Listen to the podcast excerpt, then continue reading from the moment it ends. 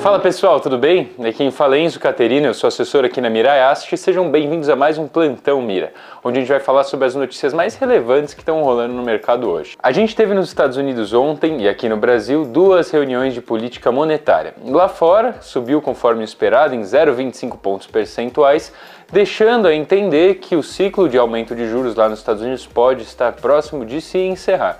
Aqui no Brasil já foi diferente o negócio, onde a gente diminui cada vez mais a previsão do corte na nossa taxa Selic. Essa informação vai acabar influenciando quase com certeza no mercado de ações e de renda fixa durante os próximos dias. Lá na Europa, o Banco Central Europeu elevou, conforme o esperado, em meio ponto percentual as suas taxas de juros. Lá na Inglaterra, aumentou em meio ponto percentual a taxa de juros, isso era esperado também, e agora a gente está entre 4% lá na Inglaterra de taxa de juros. Uma notícia importante para vocês saberem é que o dólar comercial abaixou dos R$ reais, está rondando nessa faixa pela primeira vez desde junho de 2022.